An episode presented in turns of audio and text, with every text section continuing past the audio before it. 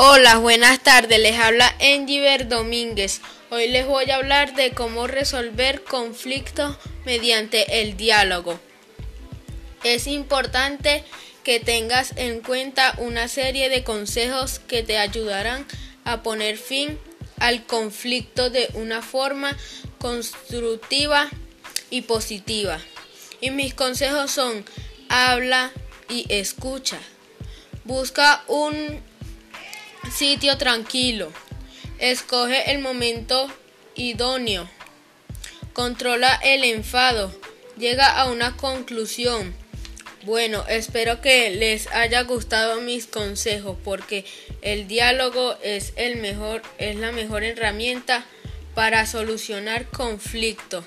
Y para más consejos, mis contactos son elconsejero.com en Instagram y en Fase.